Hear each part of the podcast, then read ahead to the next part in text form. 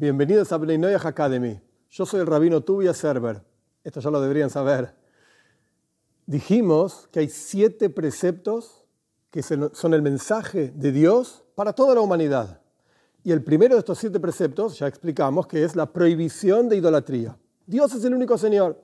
¿Qué significa en términos sencillos la idolatría? Que la persona considera que hay un poder en el mundo además del poder de Dios. Dios es todopoderoso. Si Dios es todopoderoso, significa que no puede haber otra cosa que tenga poder excepto Él. Porque si hubiese otra cosa que tiene poder excepto Él, entonces Él no sería todopoderoso. Tendría que compartir su poder con otro. Es como si dijésemos que una persona ocupa todo un espacio. Si está ocupando todo un espacio, entonces no hay lugar para otro. Pero si hay lugar para otros, entonces esta persona no está ocupando todo el espacio. Lo mismo pasa con ser todopoderoso si realmente asumimos que Dios, el único, el Señor, que no tiene cuerpo, que no tiene forma, que no tiene facciones, que no tiene boca, que no tiene ninguna de estas cosas. Si Él, vamos a decir que es todopoderoso, entonces de vuelta, no hay otra cosa que tenga poder. En nada, de ningún tipo, de ninguna manera. Muy bien. Entonces, idolatría, ¿qué significa? Que no asumamos que hay otra cosa que tiene poder por sobre Dios. Por ejemplo, decir que este es el clásico ejemplo talmúdico, que después en otro momento podemos estudiar qué es el Talmud, tomar un ladrillo y decir, este es mi Señor, este es mi Dios, yo me prosterno a mi Dios, a mi Señor, etc. Esto se llama idolatría. O llevarle una estatua de madera, de barro, de cemento, de piedra, de lo que sea. Llevarle una estatua, una ofrenda, por ejemplo, vino, pan, y decir, Dios, dame alimentos, dame sustento, dame salud, dame alegría, dame dinero o lo que sea. Esto se llama idolatría. Ahora bien, si bien antiguamente, estamos hablando dos mil años atrás, la gente por naturaleza tenía un deseo muy profundo de hacer idolatría, era algo que daba placer, era algo que a la gente le gustaba.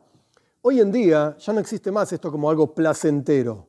Es verdad, las personas buscan su propio beneficio y si alguien te va a decir que agarramos una copa de vino y llevásela a la estatua no sé cuánto y esto te, va a dar salud, puede ser que algunos lo hagan, pero de ahí a que genere placer, no necesariamente. No necesariamente. Entonces ya no hay, quiero decir, ya no hay un deseo placentero de hacer idolatría. Pero aún así, existen otras formas de idolatría. Nuestros sabios dicen, por ejemplo, que toda persona que se enoja ante cualquier tipo de situación, es como si estuviese haciendo idolatría. ¿Qué tiene que ver el enojo con la idolatría? Si de repente te pasó algo porque te dijeron no sé qué cosa, porque te pasó no sé qué cosa, ¿por qué me pasa esto a mí? Ese enojo, dicen nuestros sabios, eso es una forma de idolatría. ¿Qué relación hay? La relación es muy simple. ¿Por qué una persona se enoja? ¿Cuál es el problema con un enojo?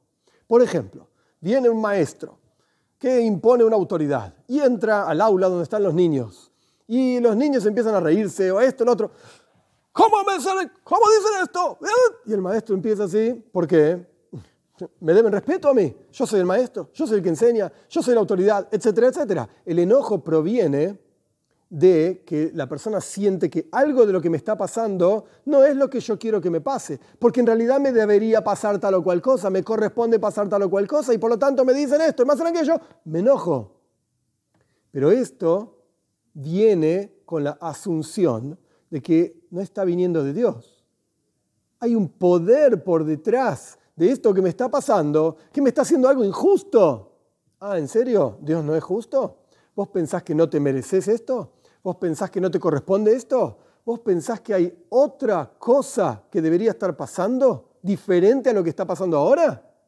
Pues entonces estás asumiendo que Dios no sabe bien lo que tiene que hacer con su mundo, no sabe cómo manejar su casa, entre comillas, no sabe cómo manejar su gente, no sabe lo que está haciendo. O peor todavía, él sabe lo que está haciendo, pero se olvidó, está mirando para otro lado, eh, no sé, y mientras estaba mirando para allá, alguien estaba haciendo lío de este lado. Ah, entonces hay cosas que Dios no ve y, y cosas que Dios no controla y no sabe. Entonces hay un poder fuera de Dios. He aquí, el enojo es el mismo concepto que la idolatría. Quiere decir que cuando decimos un mensaje para Bnei Noach, que ya explicamos qué es, todos los seres humanos, no te enojes, no hagas idolatría, perdón, no hagas idolatría, No es un mensaje tan básico, ah, no agarres un ladrillo y digas, este es mi Dios. Ok, y esto lo hace cualquiera. Total, a nadie le genera placer mm, hacerlo. Entonces, es fácil no hacerlo. Es mucho más profundo. No te enojes es parte de la prohibición de no cometas idolatría.